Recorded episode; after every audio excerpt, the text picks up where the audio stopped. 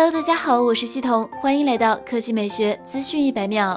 据外媒 WinFuture 报道，在刚刚推出新一代真无线耳机三星 Galaxy Buds Plus 后，三星即开始了下一代真无线耳机的开发工作。最新的爆料图表明，三星的下一代耳机在设计上将完全改版，与之前大大不同。据悉，这款下一代无线入耳式耳机的代号为 Beams。而其外观也真的跟蚕豆如出一辙，体积相较于之前的 Galaxy Buds Plus 增大了不少，并且采用了非入耳式的半开放式佩戴设计。采用了半开放的设计后，毫无疑问，这款新型三星真无线耳机在被动降噪效果上会大打折扣。双扬声器的设置应该与三星 Galaxy Buds Plus 相似。采用了高音跟低音两个发声单元，提高音质。巨大的体积下，相信续航也会进一步提升。此外，继续维持了三麦克风的设计，语音通话应该也不会翻车。不过目前并不清楚三星是否会为这款耳机加入主动降噪功能，还是维持原本独树一帜的风格，利用更大的体积塞入更大的发声单元和音腔，走主打音质的道路。如果不出意外，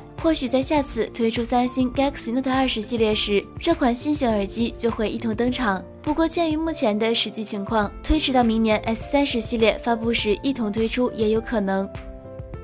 根据天眼查的数据显示，在四月二日，刘强东卸任法定代表人、执行董事、总经理，徐雷接任执行董事、经理和法定代表人。同时，李亚云退出监事职务，由缪小红接任。事实上，刘强东的卸任早有端倪。据不完全统计，二零二零年以来，刘强东已卸任京东旗下近五十家公司的高管职务。特别是在二月二十七日，曾有消息爆出，刘强东卸任京东数科运营主体京东数字科技控股有限公司的法定代表表人和董事长。该业务被称作是京东的三驾马车之一。京东数科 CEO 陈生强接任法定代表人，于瑞接任董事长。四月四日。京东集团对此事首次做了回应，称这是很正常的管理动作。好了，以上就是本期科技美学资讯百秒的全部内容，我们明天再见。